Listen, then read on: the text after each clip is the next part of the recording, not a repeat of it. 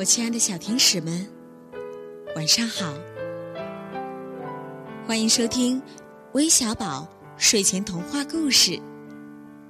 我呀，是为你们带来精彩故事的橘子姐姐。今天又该讲什么故事了呢？还是听听大家的点播吧。姐姐，你好，我叫鲍志忠，我想点播一个关于挖土机休息的故事。祝谢谢你，祝你新年快乐！非常感谢鲍志忠的点播。另外呢，还有一位叫李泽宇的小朋友也想听有关挖土机的故事。只是关于挖土机的故事，我们曾经讲过挖土机找水喝以及挖土机找工作的故事。两位可爱的小朋友，你们可以在公众平台回复“目录”，然后收听到哦。既然呀，你们都喜欢车。那我就把这个小兔子的小汽车送给鲍志忠和李泽宇，希望你们同样能喜欢。接下来一起进入小兔子的小汽车的故事吧。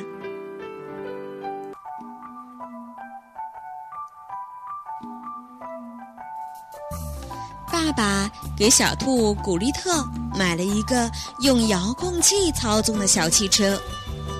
这个小汽车真好玩儿，只要把遥控器上小按钮一按，叫它跑它就跑，叫它停它就停，叫它往西它就往西，叫它慢跑它就慢跑，叫它跑快它就跑快。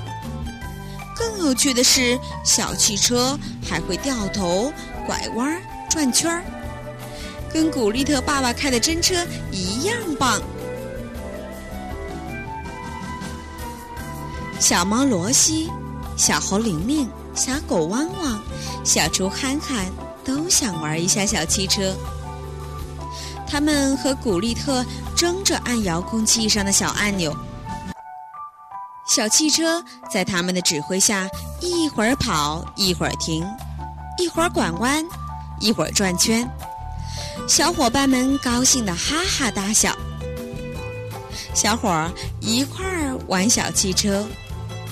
开头古丽特也很高兴，玩着玩着，他不乐意了。我的小汽车，你们都抢着玩，我还怎么玩？哼！不跟你们玩了。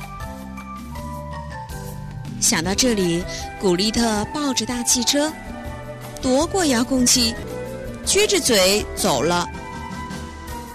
回到家里，古丽特把门关了起来，一个人玩小汽车。没有人看，没有人闹，没有人说，没有人笑。古丽特玩了一会儿，就感到没趣了。他洋洋在放下遥控器，双手捧着脸，两眼瞅着墙直发呆。爸爸下班回来，看见古丽特一副无精打采的样子，问：“怎么了？出了什么不高兴的事儿了？”古丽特撅着嘴巴嘟囔说。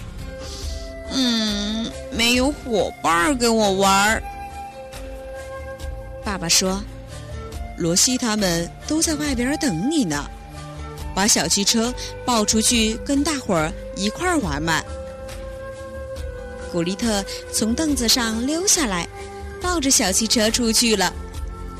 小伙伴们一下子围了上来，一个一个轮流玩小汽车，还比赛看谁玩的最好。大家有说有笑，又叫又闹，玩得开心极了。